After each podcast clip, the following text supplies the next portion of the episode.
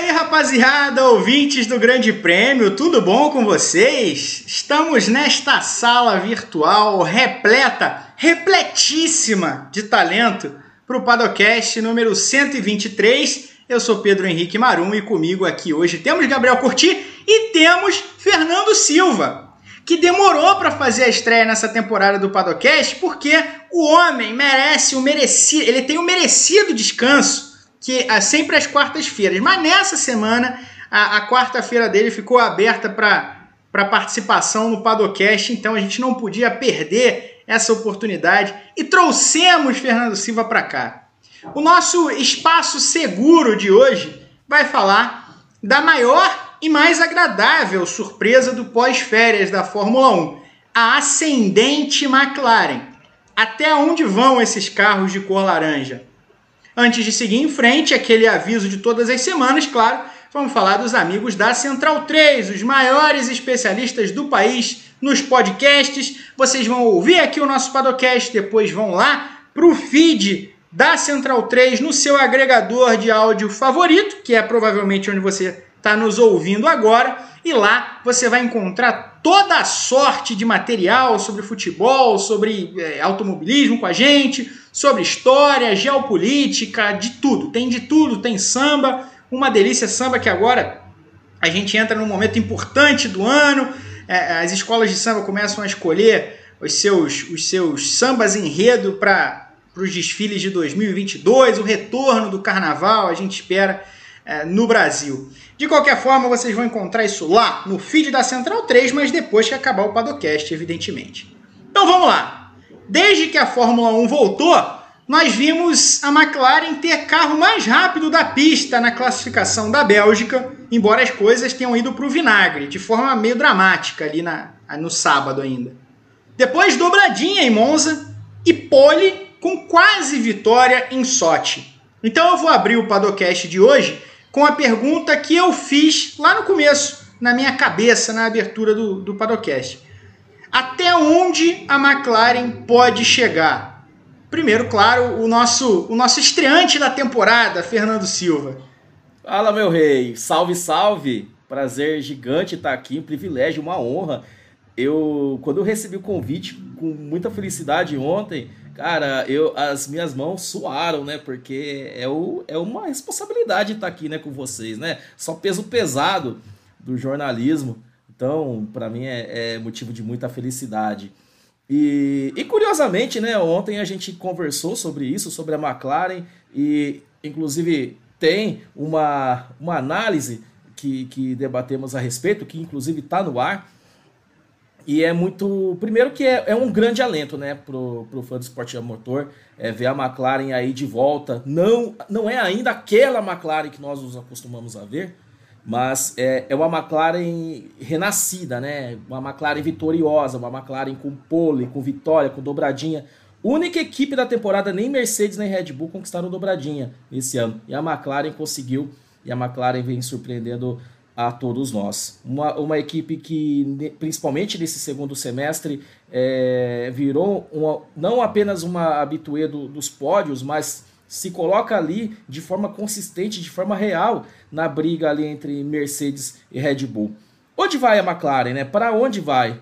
É, é curioso que o, que o André Seidel ele falou nesses últimos dias que a, a equipe ainda tem muito a crescer, tem muito ainda a buscar na comparação com Mercedes e Red Bull, as equipes da Fórmula 1A.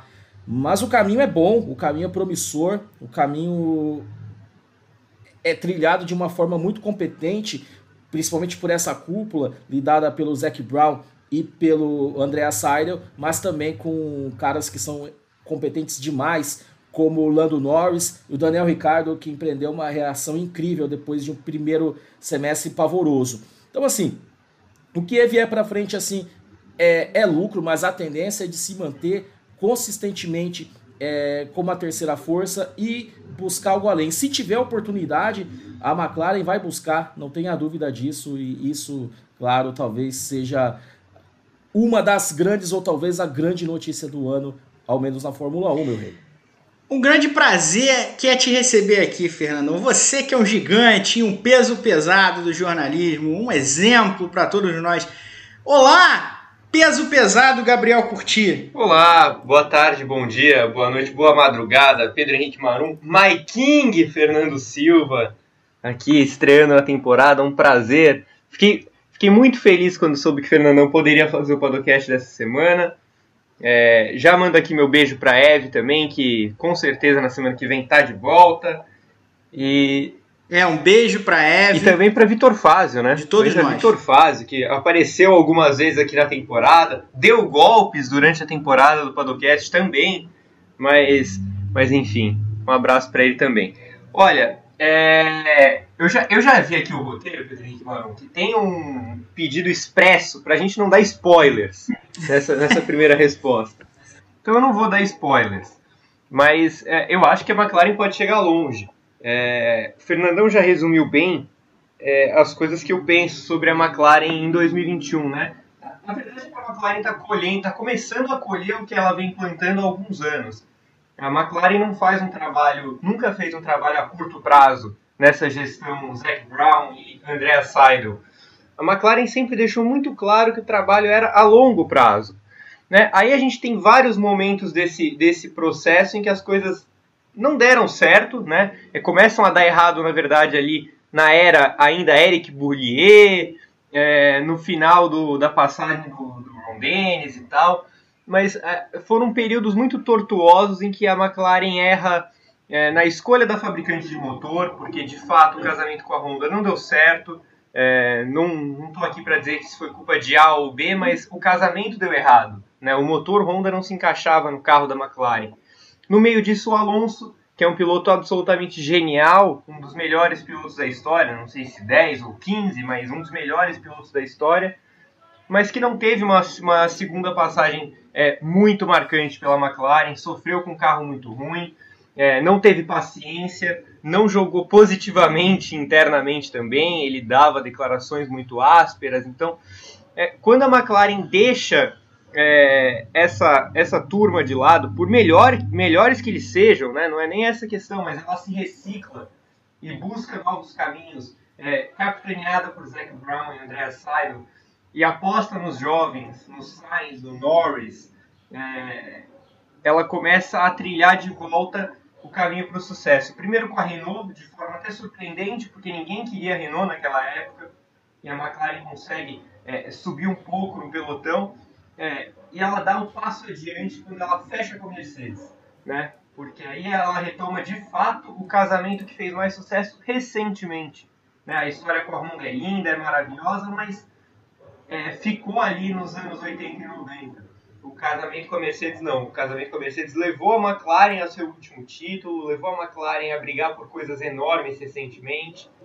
E, e, a, e a, a minha resposta é essa: a McLaren vai voltar a brigar por coisas enormes, porque ela tem um time completo, ela tem um grande carro que está cada vez melhor e ela tem um projeto que é de longo prazo e que só tende a crescer. Vamos contextualizar então o que aconteceu nessas corridas. Né? Foram quatro corridas desde o retorno do recesso de verão, as férias de verão ali da Fórmula 1, verão evidentemente do hemisfério norte, europeu, dos Estados Unidos, enfim. É, na Bélgica, chuva, muita chuva, e o Norris era o piloto mais rápido na pista até bater no começo do Q2, depois de passar por um bolsão d'água. Né? Não foi um, um, erro ali no Q3, né? Foi o começo do Q3. O Fernandão está me lembrando aqui. Ele vinha, ele foi o mais rápido do Q2, ele era o carro mais rápido na pista. Era o comecinho do Q3, só ele e o Vettel estavam na pista. O Vettel pediu bandeira vermelha, a FIA demorou a dar. Uhum. O Norris acabou escapando da, da pista naquele trecho ali da, da subida ali entre a Radion e a, e a Rouge e batendo. Ah, infelizmente para a McLaren não teve corrida, né? Acabou não tendo corrida, ficou todo mundo nas posições que, que largou o Norris é, ficou para trás porque teve punição ali trocar o câmbio e ficou em 14, se eu não estou enganado, nem pontuou. Na Itália, punição do Bottas, então ele ganhou o sprint qualifying, mas é, para a corrida de fato largou lá atrás. O Hamilton teve uma largada muito ruim também na, na corrida sprint, acabou largando é, muito atrás do que deveria, em quarto. É, depois erros da Red Bull e da Mercedes em pit stop e o Verstappen e o Hamilton se acertando na pista. E aí um show da McLaren com a única dobradinha da temporada até aqui. O Norris em segundo, o Daniel Ricciardo ganhou a corrida. E na Rússia, punição ao Verstappen, ele sequer tentou se classificar, largou lá atrás. É, também houve um, um, erro do Hamilton ali no fim da classificação, é, batendo no muro do pit lane, enfim. O Norris é, fez a pole, só que no fim das contas é, a chuva caiu. Quando, com 11 voltas para o fim, o Norris liderava a corrida, mas o Hamilton tinha um ritmo muito melhor, encostava, seria uma briga muito interessante naquelas últimas voltas, mas essa briga foi negada para a gente por conta da chuva, e aí aconteceu aquilo que vocês já sabem, o Norris é, preferiu ficar na pista um pouco mais, errou, enfim, parou depois e as coisas acabaram dando errado, o Hamilton ganhou a corrida, Norris chegou só em sétimo. O quanto as circunstâncias foram responsáveis pela melhor sequência da McLaren nos últimos anos, Gabriel? É, assim, é, a gente não pode ser leviano de falar que as, as circunstâncias não ajudaram nada, porque claro que ajudaram, né? É, é essa história de pista seca, pista molha, é, punição de um, punição de outro, e nesse caso, punições severas, né? Tanto para o Bottas quanto para o Verstappen, é, os caras foram julgados para o fim do grid. E, e talvez fossem dois caras que pudessem vencer essas corridas que a McLaren é, esteve protagonizando. O Bottas, por incrível que pareça, fez uma das melhores atuações da vida dele na Itália, saindo de último. Muito provavelmente, se ele largasse, sei lá, de décimo segundo, ele ganharia a corrida. É, e o Verstappen saiu de último para segundo, né? Então, o que a gente pode falar? É, então, sim, é lógico que essas condições ajudaram a McLaren, mas como você lembrou, P, é, na Bélgica, elas atrapalharam. Porque o, o, Norris bate no Q3, ele é meio que o.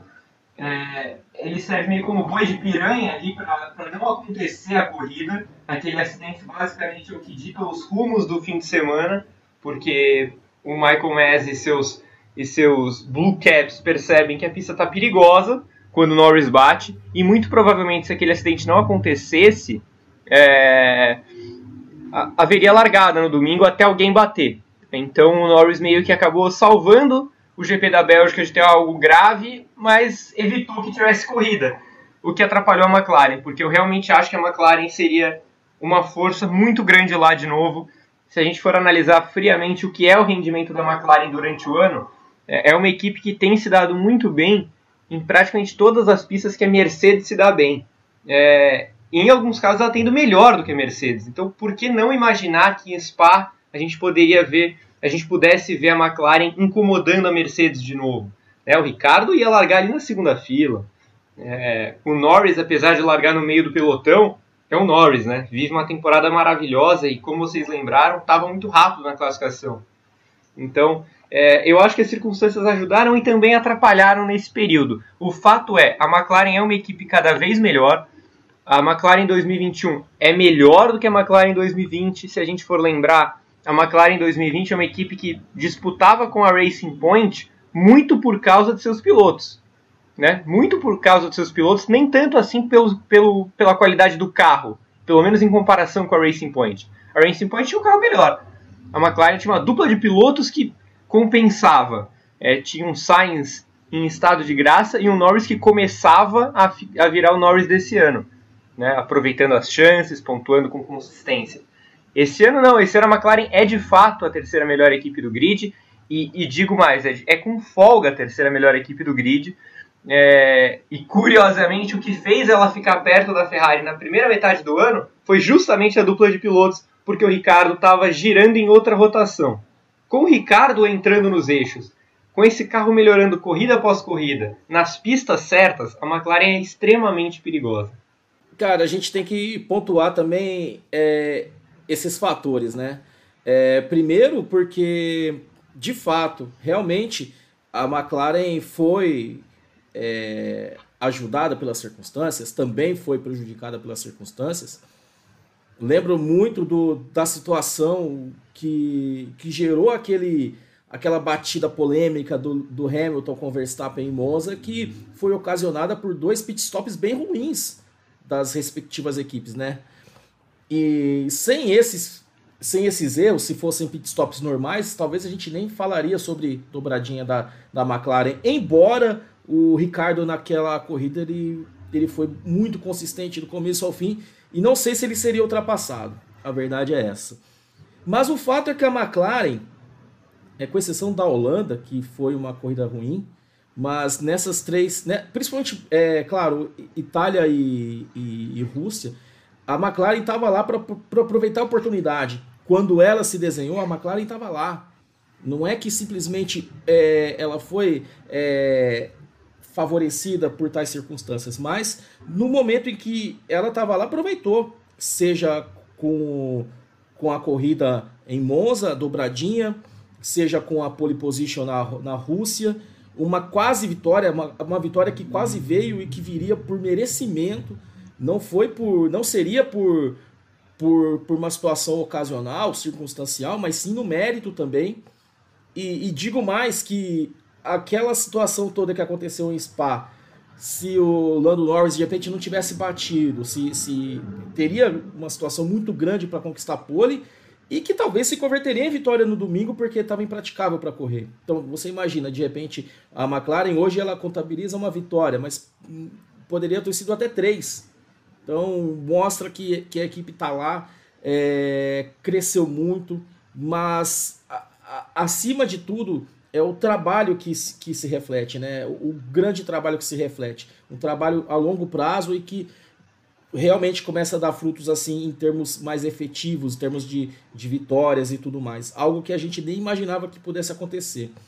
E tem outro fator, isso para frente, que é a confiança, né? Quanto mais você vai conseguindo grandes resultados, e resultado bom chama resultado bom. E então assim, a tendência da, da McLaren por tudo que se desenha é se manter em alta e crescer ainda mais. Se a gente for olhar, eu separei aqui os números, os pontos, né, os números da pontuação nessa, nessa segunda parte do campeonato. Né? Então são quatro corridas: Bélgica, Holanda, Itália e Rússia. Se a gente pegar as quatro corridas, levando em consideração também que a pontuação da Bélgica foi é, é, dividida pela metade, né? só metade foi entregue às equipes, porque evidentemente não houve corrida de fato. Houve corrida de direito, mas não houve corrida de fato. Então, se a gente separar as pontuações, a gente vai ter o seguinte cenário, com as últimas quatro corridas. Mercedes, 94,5 pontos. Red Bull, 73,5. McLaren, 71. Ferrari, 53,5. Se a gente tirar a Bélgica e olhar as últimas três corridas, então é, é, Holanda, Rússia e Itália. 91 pontos da Mercedes, 61 da Red Bull, 65 da McLaren, 51 da Ferrari. E se a gente pegar só essas últimas duas corridas, Itália e Rússia, são 56 da Mercedes, 30 da Red Bull, 66 da líder McLaren e 35 da Ferrari. A Red Bull é quem tem menos pontos né, nessas últimas duas corridas, pegando essas quatro principais equipes. Então, olhando tudo isso, a gente percebe que a, Ferrari, a McLaren está incomodando Mercedes e Red Bull, mas não é a única. É uma Ferrari muito mais próxima também, embora atrás, mas muito mais próxima do que a gente viu na primeira parte do campeonato. O que isso diz sobre a situação desse campeonato, já que a Ferrari e a McLaren também anunciaram que estão concentradas no ano que vem. É, talvez até mais concentradas no ano que vem do que Mercedes e Red Bull. O que isso diz desse campeonato, Fernandão? É, de certa forma, de certa forma é, é curioso porque a gente sempre falou, falou lá no começo. Uh, eu até inclusive estava lendo o guia da, da temporada 2021 que a gente publicou lá no começo da temporada e, e, nós traçamos os prognósticos. A Ferrari buscando uma reação depois de um 2020 muito ruim e a McLaren buscando se consolidar no, no entre as três primeiras, né, ali no, no pelotão como a número um da Fórmula 1B depois da luta que travou ano passado com a Racing Point, hoje Aston Martin. O cenário é, é, é assim, o cenário hoje ele se desenha com a McLaren bem mais à frente, se, se desgarrando nesse pelotão que a gente costuma chamar de Fórmula 1A, que são as protagonistas, hoje Mercedes e Red Bull, ela se desgarra do, do pelotão que vem logo atrás, que tem a Ferrari também como, como uma das suas grandes equipes, mas a Ferrari também consegue acompanhar. Né? A Ferrari cons conseguiu mostrar uma, me uma melhora bem razoável nesse último fim de semana na Rússia, com o motor novo do, do, para o Charles Leclerc, que inclusive tomou uma decisão errada com a estratégia no fim da corrida, merecia também um resultado melhor, porque fez uma corrida excepcional e essa situação poderia ter sido ainda melhor para a Ferrari. Né? O que eu vejo é que assim são duas equipes que conseguem construir é, uma base muito promissora para o futuro. A gente já está vendo esses, é, essas consequências disso já nessa temporada com duas é, duplas de piloto extremamente equilibradas, muito competentes. A McLaren com uma junção mais clara de experiência com o Ricardo, com a juventude do Norris. E a dupla da Ferrari, talvez a mais equilibrada do grid, uma dupla muito homogênea, muito parecida, né? Leclerc e Sainz são muito parecidos e conseguem entregar muito para a Ferrari. Então é muito alentador, né? Quando você vê uma primeira fila é, de um grid de uma corrida de Fórmula 1 com McLaren na pole e Ferrari em segundo, cara, é muito legal. É muito legal, é muito, é muito bom para o esporte e traz, sim, embora a gente não saiba o que vai acontecer no ano que vem, ano que vem gente, todo mundo está no escuro, mas traz perspectivas muito boas para a próxima temporada em que tudo vai mudar. O que você acha, o, o Gabriel? É, eu concordo com o Fernandão. É, assim, é muito difícil fazer prognóstico para 2022 porque a gente está totalmente no escuro. É, o, o, que a gente tem é uma base da era híbrida para pegar é, e especial desses últimos anos, né? Porque é, o começo da era híbrida não é o mesmo que esse final. Por exemplo, se a gente for lembrar, a era híbrida começa com uma Mercedes muito à frente das demais é, e a Red Bull um pouquinho ali tentando arrumar as suas corridinhas para vencer é, e a Ferrari muito perdida. Né? A Ferrari começa a se reconstruir a partir de 2015. E em 17 e 18 ela vive ali seu auge, tem até uma certa chance de ser campeã e depois afunda de forma catastrófica depois da polêmica, controvérsia do motor lá de 2019. Então, é, durante a era híbrida a gente já viu três Ferraris diferentes, pelo menos, é, para ficar no básico. Então é difícil a gente ter uma base para cravar o que vai acontecer em 2022, mas a gente consegue imaginar, é, pelo que cada equipe tem feito nos últimos anos, pelo patamar em que cada uma está e pelo grau de investimento e nível de seus profissionais. Então, é, eu não acho nenhum absurdo a gente vislumbrar um 2022 é, com quatro equipes brigando. Não acho mesmo. Eu acho que é, é realista imaginar algo assim. Pode acontecer e pode não acontecer. Pode, assim, é, tanta coisa pode acontecer. A, Alfa Romeo pode arrumar um carro bom e a Ferrari não. Sim, porque é um regulamento completamente novo. A gente, a gente nunca sabe o que, cada, o que cada time de engenharia vai arrumar que o outro não vai encontrar. Ainda mais uma Fórmula 1 que está cada vez mais restritiva no, no sentido de passar informações entre equipes. Então é, é, é muito provável que ano que vem comece, por exemplo, com uma equipe cliente da Ferrari com algo que a Ferrari não tenha e depois só a Ferrari vá introduzir em seu carro. É, e vice-versa.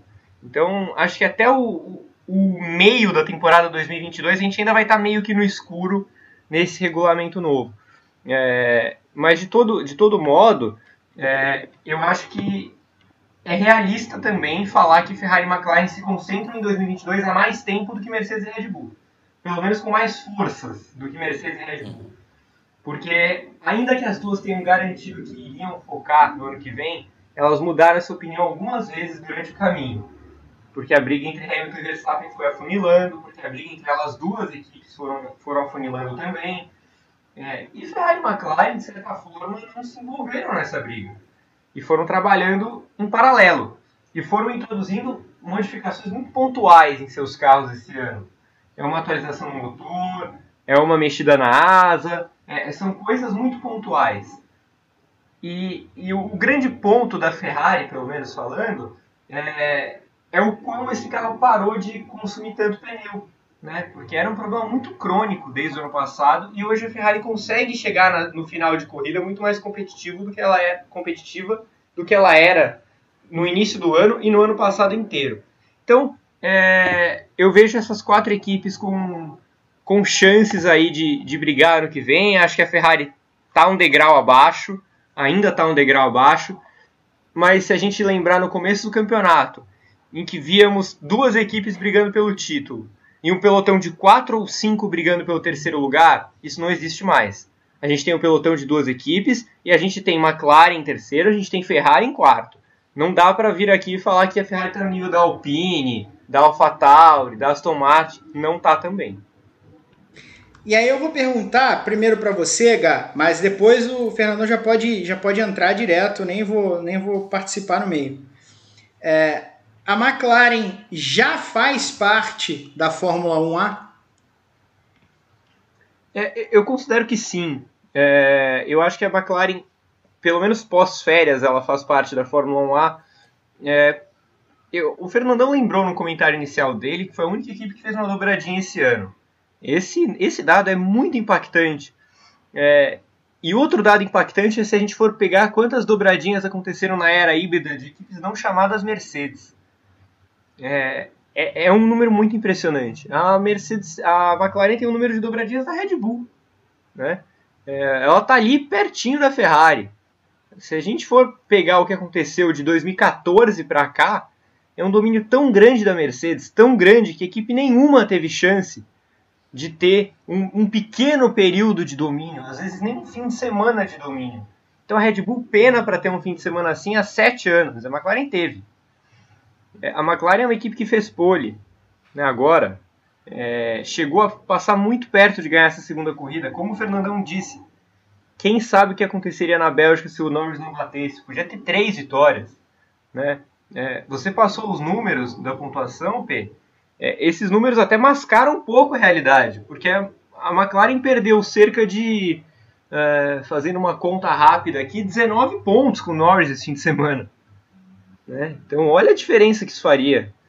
Perdeu, vai, vamos colocar mais uns 10 para ser bem modesto com o Norris na Bélgica. Então, assim, é, é, para mim ela faz parte da Fórmula 1 já. Isso não quer dizer que ela seja uma candidata real ao título. Agora, óbvio, agora, em 2021. Mas se a gente considerar que a gente chamava de Fórmula 1A anos atrás uma Red Bull que era desse nível da McLaren, eu acho que a gente tem direito de chamar a McLaren de Fórmula 1A também. Eu vou numa linha diferente do, do, do, do Gar. É, claro que quando você faz um recorte sobre o que aconteceu nesse segundo semestre até agora, é realmente, realmente a McLaren é uma equipe não apenas com números fortes, sólidos, consistentes, vencedores, mas também pela performance real na pista, né? Você vê ali é, uma equipe lutando, não sei se diria de igual para igual, mas muito perto ali. Você vê em classificação, por exemplo, você vê o Norris nos treinos livres, que às vezes podem não dar uma imagem totalmente real, mas ele tá ali, tá ali andando bem, tá andando perto assim. E detalhe que é uma, é uma equipe, o André Saida na entrevista que ele deu é, lá, lá em Sochi, ele falou de uma coisa que desponta como um ponto forte da McLaren, que é a consistência. A única vez que a McLaren abandonou nessa temporada foi com o Norris, na Hungria, em uma situação que ele foi acertado pelo Bottas na largada. Fora isso, a McLaren não abandonou a corrida nesse ano, não teve, não teve grandes problemas assim é, com o carro. Que mostra também que o motor, é, aquele encaixe, é, aquele temor de que o motor Mercedes é, se encaixaria a um carro que estava moldado ao motor Renault até o ano passado, esse, esse temor não existe mais porque tudo se encaixou bem.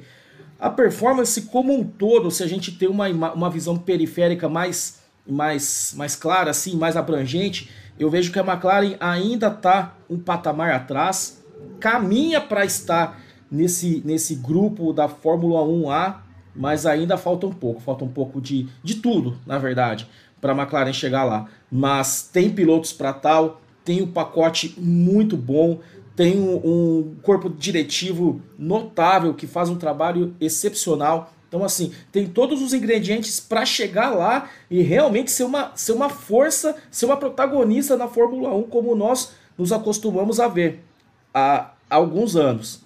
É, mas hoje ainda não. Hoje eu vejo a McLaren como. Eu não lembro quem, quem é, traçou essa expressão, mas como seria uma, uma, uma Fórmula uma Fórmula 1 A e meio, talvez, não sei, tá no, no um pouco abaixo de Mercedes e Red Bull, mais um, um degrau ou alguns degraus acima das demais. O que que falta mais, então, já que você acha que falta, Fernandão? É falta, acho que é mais é, é mais a performance mesmo, né? É, porque assim, é, a capacidade que, que existe assim em termos de, de pilotos, ela é inegável, né?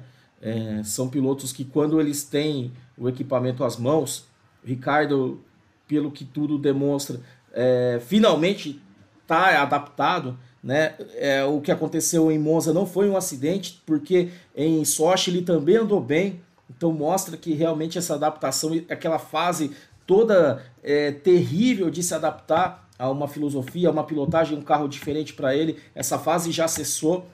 Então, assim, o que eles conseguem demonstrar com que eles têm as mãos é, é, é isso, assim, é o, o, o, o máximo por enquanto. É claro que existe muita margem para melhorar, principalmente da parte do Norris, que é um pilotaço, mas é claro que vai aprender com, com os erros, vai aprender com tudo que aconteceu, com o que é bom, com o que é ruim, como foi é, na, no desfecho da corrida, enfim. Mas o que falta mesmo é, é performance real, é um pouquinho a mais para dar esse salto para realmente estar tá na luta, mas eu, eu, eu, vejo que não falta muito. O motor é muito bom, existe uma, uma relação é, também sobre trato de pneus aqui e ali, em que a, a, a equipe pode alcançar alguma evolução, mas o caminho tá lá, é um caminho, o caminho já está trilhado, o caminho já está pavimentado, falta só mesmo que a equipe possa percorrer, e isso a gente vai ver ao longo dos anos. Mas é, é uma progressão e, e esse trabalho ele vem com o tempo. A gente viu grande parte desse trabalho já nessas últimas corridas e eu tenho certeza que a gente vai ver muito mais por aí pelas próximas dessa temporada e também com o trabalho do ano que vem. O trabalho, eu, eu imagino que com foco já voltado eh, na sua maior parte para o projeto do ano que vem, muitas coisas boas estão por vir. Ô, Gá, eu vou te perguntar também o que, que você acha que falta oficialmente para que a gente não precise ter essa discussão aqui se faz parte da Fórmula 1 ou não. Você acha que já faz? Mas é, o, que, o que falta para se tornar algo oficial, algo que a gente nem precisa discutir, que fica óbvio. O que, que a McLaren ainda não tem que Mercedes e Red Bull tem? Mas antes chegou aquele momento. aquele momento de duas em duas semanas Aquele. Então, é aquele, o, o Gá, aquele momento. Aquele, aquele, aquele. Aquele. Agora a gente vai tirar um pouco o pé do acelerador e, e fazer uma pausa. Sabe aquela pausa gostosa para o cafezinho que todo mundo ama? Aqui a gente aproveita ao máximo com o novo sistema Verto da Nespresso, que é a nossa patrocinadora. Para quem ainda não sabe, o sistema Verto acabou de chegar ao Brasil e traz novidades muito saborosas. Não só a máquina é nova, mas as cápsulas têm formatos diferentes e extraem quatro opções de tamanhos de café. O icônico Expresso da Nespresso de 40 ml, o Double Expresso de 80 ml, o Gran Lungo de 150 ml e a Mug de 230 ml perfeita para você acompanhar o Padocast do começo ao fim.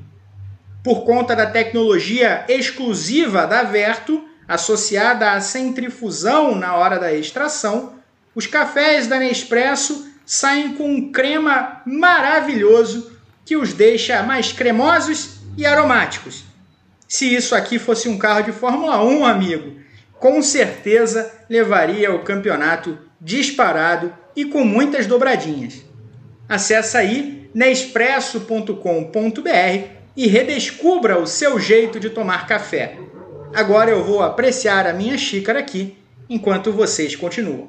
Novo Sistema Verto com qualidade e crema extraordinários. Um novo ritual Nespresso para saborear novas e diferentes possibilidades. Redescubra seu café. Nespresso. Impressionante. Essa, essa campanha de Pedro Henrique Marum é tão, tão impactante que eu até perco o foco nas minhas respostas sempre. Mas, mas vamos lá. O homem é maravilhoso, né? É. Que fase maravilhosa, que fase notável, velho. Que fase do homem crema. Olha, é... eu, eu queria dizer que eu concordo com praticamente tudo que o Fernandão falou. É, Para começar, que eu também acho que a Fórmula 1 A e meio é uma boa expressão. É, assim como eu achava que essa expressão cabia bem em alguns anos que a Red Bull teve.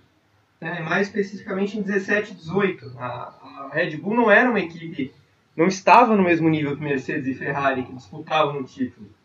Né? E mesmo assim ela esperava ali sua chance para tentar ganhar uma corrida. Que é basicamente o que tem acontecido com a McLaren nessas últimas provas. Então, isso que eu consigo traçar esse paralelo. Eu acho que Fórmula 1 meio é uma boa expressão. Sobre o que falta, eu concordo com o Fernandão. Falta um pouco de performance em todas as pistas, é, não só em algumas.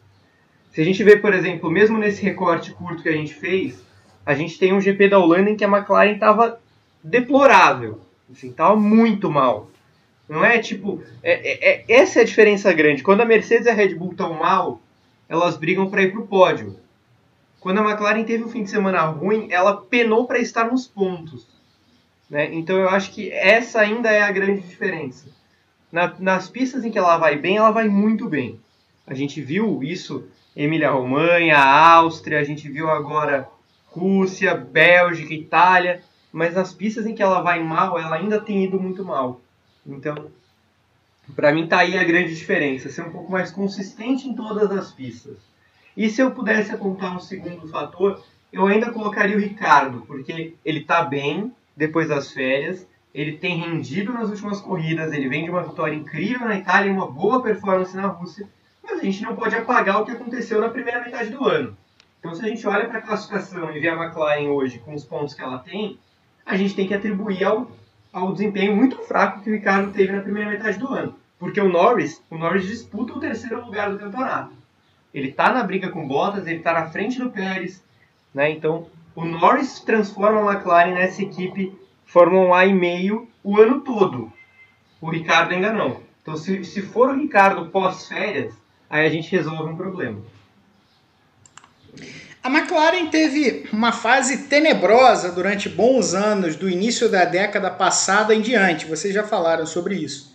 Começou a mudar ali com a chegada do Zac Brown como diretor executivo, uma limpa geral, a saída do, do Ron Dennis, já, já, tinha também a saída do Henrique Boulier, que era o cara da Fórmula 1, o Ron Dennis era, era o, o, o chefão geral, né? já não desde que ele deixou a Fórmula 1 lá no fim dos anos 2000, ele já não é, supervisionava mais as operações diárias da, da equipe de fato, né? ele era algo acima disso.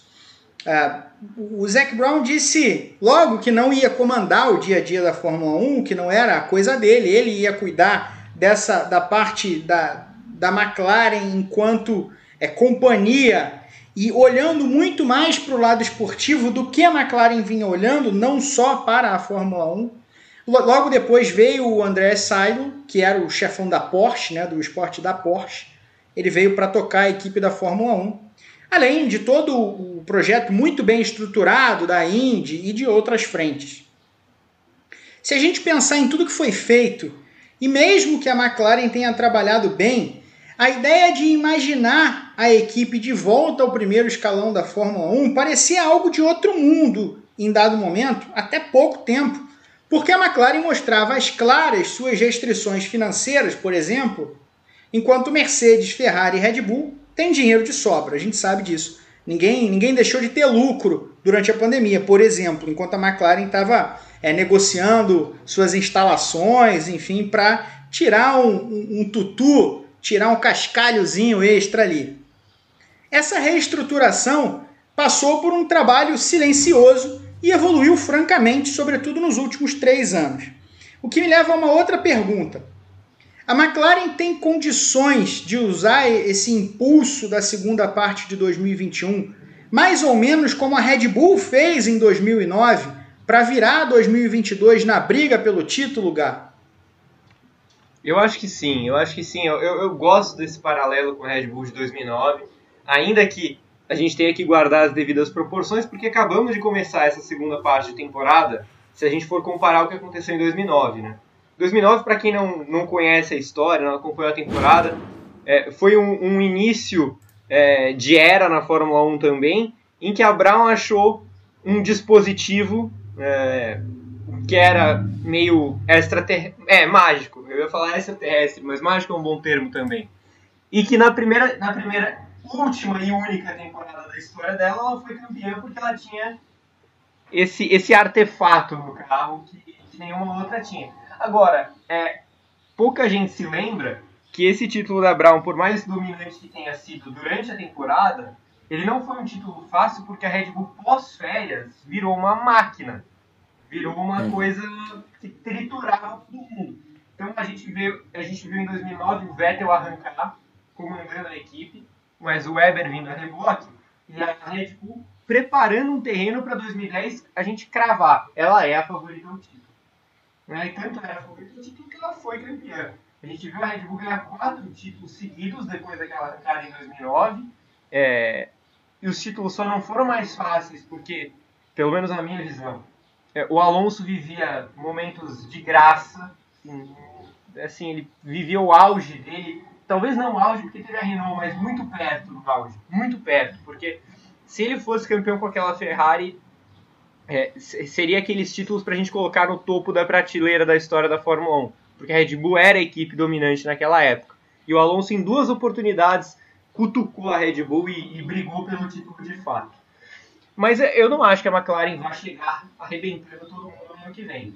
É, mas ela pode sim pegar esse impulso se ela mantiver essa pegada e, e chegar para entrar disputando vitória quase todo fim de semana no que vem, por que não? Eu acho que, que dá para sonhar. É, a chave para isso, a chave para isso tá no rendimento nas pistas menos favoráveis agora no fim do ano. Porque se a gente lembrou que ela teve na Holanda um desempenho muito fraco, ela tem algumas pistas para se provar ainda no final desse ano. Não vai ser sorte todo fim de semana, não vai ser Monza todo fim de semana, então eu estou muito curioso para ver, por exemplo, o que a McLaren vai fazer em Monza, né? em Monza, em, no México, que é uma pista em que vai ter uma limitação de motores, né? Que as, as fabricantes tiram um pouco da potência e limitam o motor para o motor não explodir na altitude. Mesmo em Interlagos, que acontece um procedimento parecido, ainda que em menor escala, porque Interlagos, por incrível que pareça, é altitude na Fórmula 1. É, então essas duas pistas me são muito me, me despertam muita curiosidade como vai render essa McLaren com o motor Mercedes limitado? Porque a gente vê um carro muito forte de reta. Né? Como que vai ser nessas duas pistas? Então acho que depois, depois dessas corridas a gente pode ter um parecer melhor sobre o processo de Red Bullização da McLaren. A McLaren pode é, se matricular na escola do, do tourão sem freio, Fernandão? é, é, meu rei, eu, eu tendo a concordar assim com, com o Gá, e, e, digo mais, a McLaren ela tem a, a, a, base, ela tem a estrutura, ela tem tudo que pode é, impulsionar uma equipe é, para o sucesso. Ainda mais uma categoria tão difícil de, de, de, de você ser bem sucedido como é a Fórmula 1. A base está construída, está toda montada, está tudo lá. Não, acho que assim, alguma mudança aqui e ali, é claro, a gente não sabe como vai ser é, pro ano que vem, em termos do carro, quando o carro for na pista, que a gente vai ver, a partir da, dos testes de pré-temporada, que a gente vai ver quem é quem, a gente vai ter uma noção, pelo menos, de quem é quem. Mas a base da McLaren tá lá, tá bem montada, tá bem estruturada, bem construída, e ela foi, como você citou há pouco, ela foi muito bem construída nesses últimos anos. Eu queria destacar também um, um, personagem que, a meu ver, foi muito importante nesse processo, foi o Jules Ferrand, claro. porque ele pegou a gestão da equipe nessa transição. Ele, o Gil pegou a McLaren é, quase em ruínas depois do, de quando o Henrique Boulier ele era diretor da, de corridas né, da McLaren. E ele arrumou a casa, ele deu uma ajeitada na casa e entregou é, tudo arrumadinho para o André Seidel tocar. É claro que tem uma estrutura muito forte por trás do Seidel, tem o André Stella, que é o diretor de engenharia, tem o James Key, que é o diretor técnico, que foi contratado a peso de ouro da, da Red Bull, que era, no, no caso, o James Key, ele, ele, ele trabalhava com a Toro Rosso, hoje AlphaTauri, mas era um cara que, que era visto como talvez o sucessor do Adrian Newey, e a McLaren foi lá e contratou o cara. A, McLaren trouxe, se reforçou muito bem nos seus bastidores, no seu corpo técnico. Então, assim, tudo isso faz com que a gente possa ter quase a certeza de que 2022 seja um ano muito bom, que o futuro, esse futuro próximo aí, a não ser lá na frente 2025, 2026, quando vai vai vigorar uma nova geração de motores, mas o que se, o que se desenha para a McLaren para esse futuro próximo é muito bom, é um futuro assim quase brilhante, meu rei. Essa grande revolução de 2022, ela vem numa hora boa ou ruim para a McLaren? Cara, eu acho que ela vem numa hora boa. Acho que ela vem numa hora boa para todo mundo. acho que não, acho que a não ser para Mercedes, né? Que a Mercedes e, e, e talvez para a Red Bull, que são as equipes que, que têm essa a, Mercedes, claro, mais, porque ela ostenta essa hegemonia desde 2014, mas a Red Bull também, por ser uma postulante ao título e por ser uma equipe que entendeu talvez da melhor forma, mais do que todas as outras, as nuances dessa, dessa alteração no regulamento, na, a, sutis mudanças na, na, no regulamento quanto à aerodinâmica dos carros. Então, assim, acho que o, o, a mudança só é ruim para quem domina, né? Para quem está na ponta. Para quem vem de trás, toda mudança positiva. E a McLaren, mesmo com viés de alta, eu acredito que ela vai ter mais chance de ser bem sucedida, mais chance de viver os, seus melhores momentos é, depois de tanto tempo na esteira dessa mudança. Então eu acredito que é positivo assim para a McLaren quanto para a maioria do grid. Essa, essa revolução que se avizinha é vista por muita gente como a grande chance de dar a volta por cima na Fórmula 1, como a McLaren, mesmo a Ferrari que aposta grandes fichas nisso, a Alpine também que não está economizando grana, e as demais que vêm na esteira, que nem a Williams, a Williams que, que tem a, a ambição de, não digo voltar a ser o que era, que eu acho muito difícil, mas de ser uma, uma habituê ali do top 10, por exemplo, e as demais, a Haas que sonha em sair do buraco, porque ela, o buraco que ela mesma se colocou, enfim, então assim, a Aston Martin que vem forte, o, o Lawrence Stroll gastando os tubos, gastando o dinheiro infinito dele para montar uma, uma base muito forte, uma, uma, uma estrutura muito forte também. Então é uma aposta grande para Aston Martin. Então assim, no geral para todo mundo é vai ser bom, menos claro para quem para quem domina, para quem dá as cartas no momento. E aí, Gabon ruim? Essa pergunta é capciosa, né? É interessante essa pergunta. Eu, eu, eu fico com a resposta do Fernandão. É, só, só acrescento com mais ênfase a Red Bull aí nessa história. Porque eu acho que a Red Bull ia se dar muito bem se o regulamento ficasse o mesmo no ano que vem. Se a gente for comparar o que aconteceu no resto da era híbrida, a Red Bull nunca esteve tão forte em condições tão reais de bater a Mercedes, né? Durante 2021, em vários momentos mais forte do que a Mercedes. Então, é, eu acho que Red Bull e Mercedes vão sentir um pouco essa mudança de regulamento. É lógico que são as equipes também mais capazes de fazer um carro melhor em 2022, porque tem os melhores profissionais, porque tem o maior potencial de investimento, junto com a Ferrari. Só que a Ferrari está léguas distante, né? então ela parte de um patamar abaixo. Então, é, é, elas duas são as que mais podem fazer um carro bom? Sim, mas também são as que já tinham o melhor carro e que tinham o controle das ações. Então, para elas, não é uma não é o melhor momento. Para a McLaren, acho que sim. Concordo com o Fernandão, eu não consigo imaginar a McLaren errando completamente a mão no carro. É, é, se a gente for se a gente for analisar, ainda que a mudança para esse ano tenha sido uma mudança sutil, ela foi uma mudança que pegou a Mercedes de calça curta, por exemplo. É verdade. Ela foi uma mudança que ela foi uma mudança que pegou a Aston Martin de calça curta. A McLaren não. A McLaren não. A McLaren fez um carro mais competente até do que do ano passado. Né? Então eu acho que isso permite a gente acreditar que, que a McLaren sabe ler nuances de mudanças de regulamento. Ela está ela tá preparada tecnicamente, financeiramente. Isso eu esqueci de comentar no último, na última pergunta, P, que você fez a introdução. É, eu lembro bem que poucos anos atrás, pouquíssimos anos atrás, se falava na extinção das equipes garagistas. Né? E, e, e de vez em quando se colocava a McLaren no mesmo balaio da Williams. No é. quesito Valência e, e coisas do tipo. E olha o que aconteceu. Né? A McLaren consegue se reorganizar. É claro que, que parte da McLaren já foi para o mundo árabe, para o famoso mundo árabe, há um bom tempo. É, mas a McLaren continua com seu com seu poderio, com seu com a sua história em bloco e, e, e, suas raízes britânicas por lá. É, a McLaren continua sobrevivendo. A Williams hoje a gente olha a Williams se recuperando, mas quem garante que ano que vem a Williams vai estar no grid? Como Williams, sabe? Não é mais uma.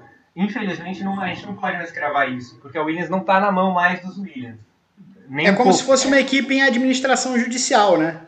Perfeito, perfeito. É, é mal comparando, é, foi, foi como aconteceu com aquele período da Force India até a família Stroll é, tomar conta das coisas. Foi aquela fase em que o Pérez estava bancando os funcionários com dinheiro do próprio bolso. Né? Então a, a Williams hoje é uma equipe de, de capital financeiro é, dissolvido. Né? Então quem quiser coloca uma grana lá e toca a equipe. A McLaren está longe disso. Né? Então ela conseguiu virar esse jogo muito bem.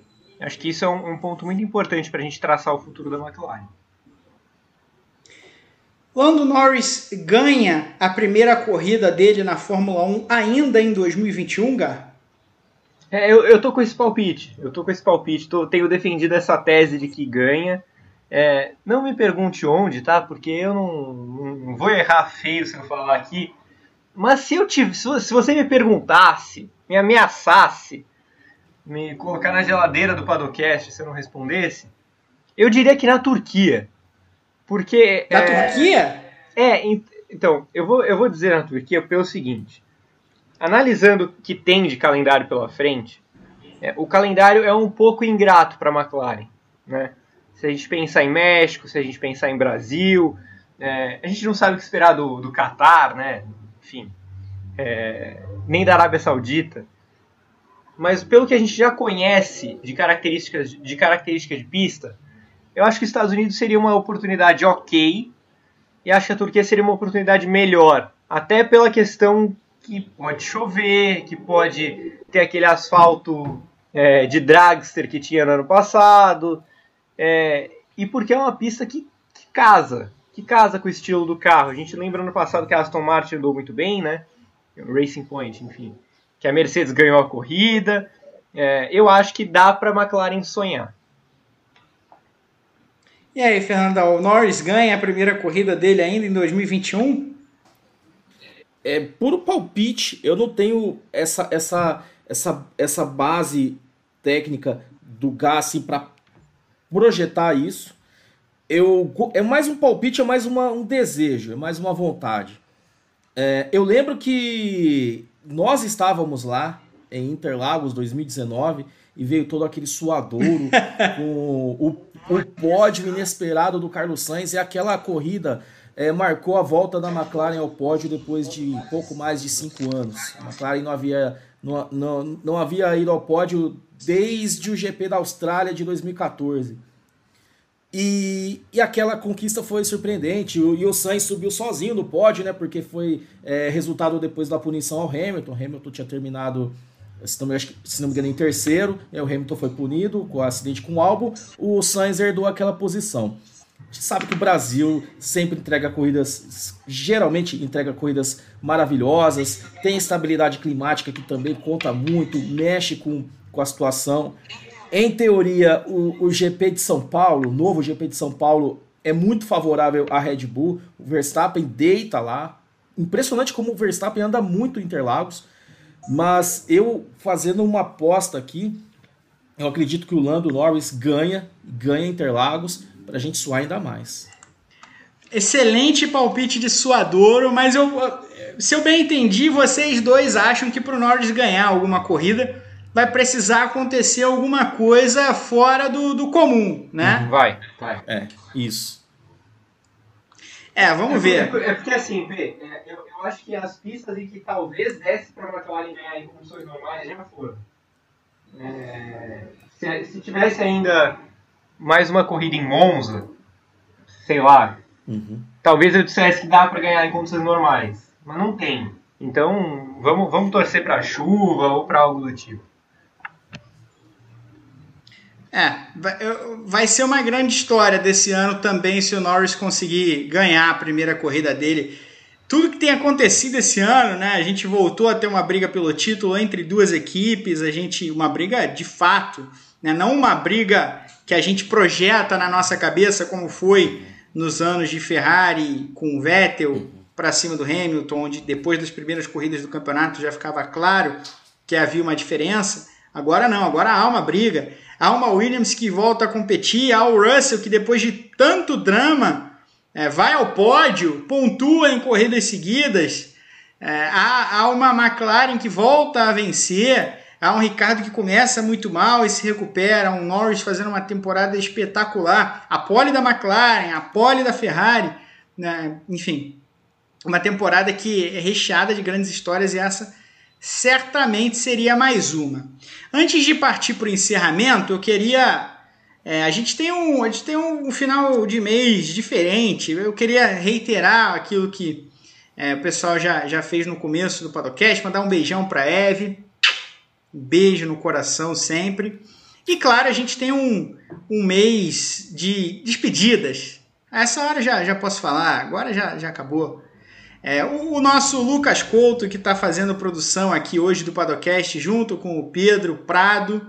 É, o Lucas tá, ficou com a gente alguns meses, também está deixando o site é, nesse, nessa virada de mês, então eu deixo também um grande beijo para ele. Cara legal pra caramba que passou esses meses com a gente, ajudou muito nessa temporada do Padocast, fazendo a produção aqui. É, sempre que era quarta-feira, que é dia de folga de Rodrigo Berton, então o Lucas ajudou demais nesse período. O Pedro agora vai, vai assumir as rédeas do, do Padocast daqui até o fim do ano e a gente espera que, que também na próxima temporada e, e, enfim, depende de como vai ser a gravação do Padocast no ano que vem, se Rodrigo Berton vai querer dar um golpe de estado e recuperar o programa, a gente não sabe, mas nessa temporada as rédeas são de Pedro Prado completamente. É, e também, claro, de Vitor Faz, nosso companheiro de muitos anos. O Vitor entrou no, no site no mesmo ano de 2014 que o Gabriel e que é, eu mesmo. O Fernandão tinha saído do site naquele período, voltou no ano seguinte. O Vitor fazia frila com a gente em 2014, ele entrou de fato em 2015, no lugar de Renando Couto.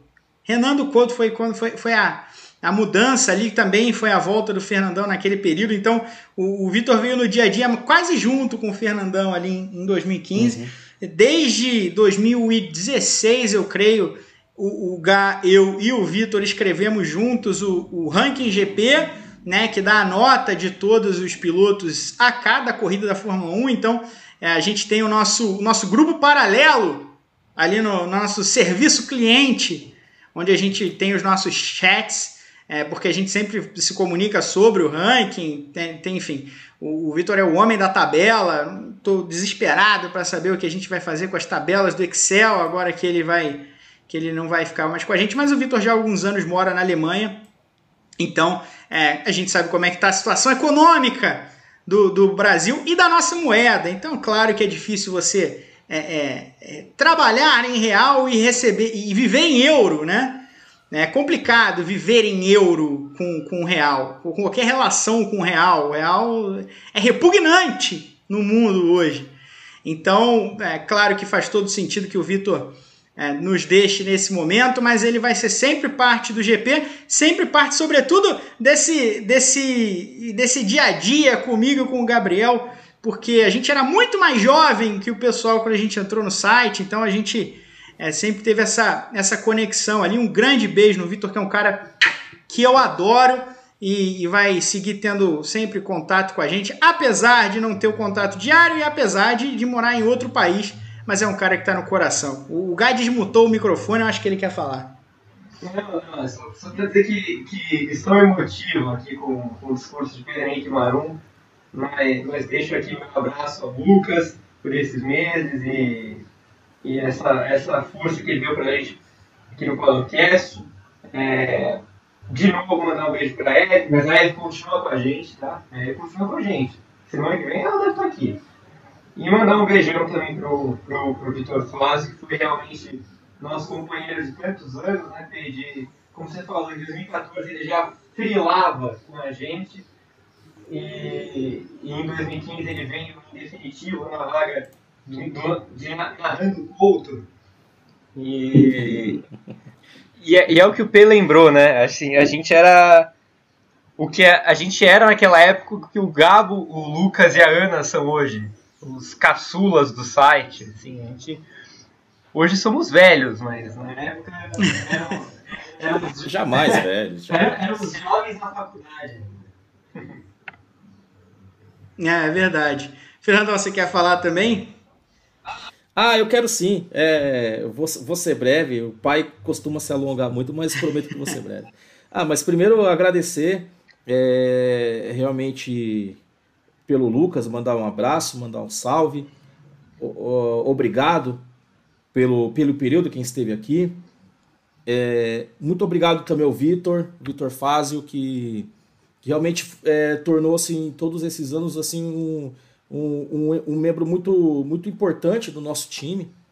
Né? E, e acho que assim, né? Acho que quando a gente convive é, todos os dias, ainda que de forma é, remota, é, esse negócio da pandemia trouxe essa situação do home office, mas home office é a realidade do GP praticamente desde sempre. O pessoal fala assim, ah, home office é novidade e tal. Cara, eu trabalho com home office desde quando entrei no GP, em 2010. O home office é a realidade, no GP desde que Vitor Martins passou a ter Wi-Fi em casa. Verdade.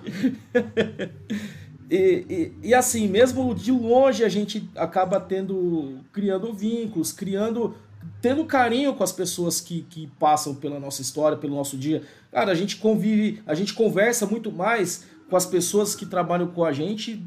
Eu, propriamente, que eu moro, hoje eu moro com com minha mulher tudo, mas eu convivo, eu convivo muito mais com, com as pessoas do site do que, por exemplo, com minha mãe. Então, assim, é um vínculo quase diário e a gente acaba criando carinho, a gente acaba fora o respeito, fora tudo que, que nós temos um pelo outro. E, e acho que isso tudo é parte do nosso time e algo que, sinceramente, eu nunca vi em outro lugar. Eu já trabalhei em outros tantos lugares fora do GP. E GP que nessa semana completou, no último dia 27, completou 27 anos de história, desde a internet a carvão. Então é uma história muito rica, muito vitoriosa. E vamos seguir, uma história de resistência, e vamos seguir. E é isso, a gente é, acaba desenvolvendo o amor, o afeto, o carinho e a torcida sempre por quem vem e por quem vai. E da mesma forma, como falo sempre, também desejo tudo do melhor para vocês todos. O caminho que vocês forem escolher, tá aqui sempre na torcida também. Um beijo também para nossa querida Evelyn Guimarães, na torcida sempre. E estamos aqui. E de fato é um prazer, uma honra novamente fazer parte disso tudo e estar aqui com vocês no meio desse timaço da notícia maravilhoso. Então, para mim é, é uma honra muito grande e fica só a gratidão, cara. Gratidão por, por estar aqui com vocês, fazer parte de tudo isso cada vez mais e vamos, vamos seguir construindo a nossa história aqui. Esse mês foi, esse mês não, esse, essa semana foi aniversário do Grande Prêmio, então, é, enfim, eu deixo também o meu beijo a todo mundo que construiu essa história, começando lá com o Flávio Gomes em 95, Vitor Martins, que durante quase todo esse tempo é, teve, teve é, dentro do site, é, desde a passagem da internet a carvão, a, a, era dos portais, enfim, até hoje é, a gente sabe o trabalho que a gente faz aqui, o, Grande Prêmio. A gente nunca sabe o dia de amanhã, né? Onde um vai estar, tá, outro vai estar. Tá, a vida pode seguir. Eu não tenho nenhuma pretensão de deixar o Grande Prêmio, mas a gente não sabe o dia de amanhã, não sabe o que vai acontecer com um, com o outro. Então, é, mesmo que daqui a pouco eu, eu não esteja mais no site em algum momento, é, o Grande Prêmio vai sempre, sempre ser um, um, lugar muito especial, vai ter um lugar muito especial no meu coração. Mas eu pretendo ficar aqui muito tempo ainda, muito, muito tempo ainda, é, e estar aqui no Padocast, o que me leva a mais um aviso antes de encerrar o, o Padocast dessa semana. É, mais uma despedida é, deve ser, deve ser, porque a gente ainda precisa acertar os detalhes, mas deve ser a minha da apresentação do Padocast do próximo mês. A gente tem um, um, projeto rolando aí, um projeto novo que vocês vão descobrir em breve do que se trata, mas eu vou, vou ajudar a tocar esse projeto enfim, é, com outras pessoas do site, não sou só eu, mas eu vou precisar dedicar algum tempo para isso ao longo das próximas semanas. Então, muito provavelmente, nas próximas, durante todos os padocasts do mês de outubro, vocês terão Gabriel Curti na apresentação, assim como no ano passado, enfim. Ninguém vai sentir nada falta minha, ninguém vai perceber que eu não estou aqui. O lugar maravilhoso, como sempre, vai tocar esta casa que é o Padocast na, a partir da semana que vem, provavelmente na edição 124. Então é isso, galera. Não tem Fórmula 1 nesse fim de semana, somente no dia 10 de outubro, na outra semana, lá na Turquia. A Índia acabou, a Fórmula E acabou tem tempo, a, a Stock Car também vai tem um recesso aí, tem umas semanas até a próxima corrida no Rio Grande do Sul. Mas tem MotoGP nas madrugadas do Japão, a Imoteg, nesse fim de semana. É a grande categoria que corre Nesse fim de semana vocês acompanham a cobertura da MotoGP no Japão e também o noticiário de todas as categorias no Grande Prêmio, na GPTV, nos dois canais, né, no, no, no Grande Prêmio principal que você já conhece e no GP2 que você também, se não conhece, já deveria conhecer, curtir e compartilhar os nossos vídeos. Tem programação ao vivo na GP2 todos os dias às 13 horas, uma da tarde. Você almoça ali assistindo os nossos programas. Tem um da, da, da, da quarta-feira que eu apresento, tem um da terça-feira que o Fernandão apresenta, tem um da segunda-feira que o Gabriel apresenta, a Evelyn apresenta na quinta, enfim. Tem uma miríade de programas. Então, é, estamos aqui também no seu agregador de áudio preferido, não só com o Padocast, mas também com a versão em áudio do Paddock GP depois das segundas-feiras, os, todos os briefings pós-corrida, depois, né, logo em seguida ao fim das corridas da Fórmula 1, né, no domingo você também encontra a discussão sobre a corrida, o debate da corrida no agregador de áudio favorito. Siga conosco sempre. Eu agradeço ao Gabriel, ao Fernandão, ao Lucas, ao Pedro que produziram aqui. Um grande beijo a todos que estiveram com a gente e até a próxima.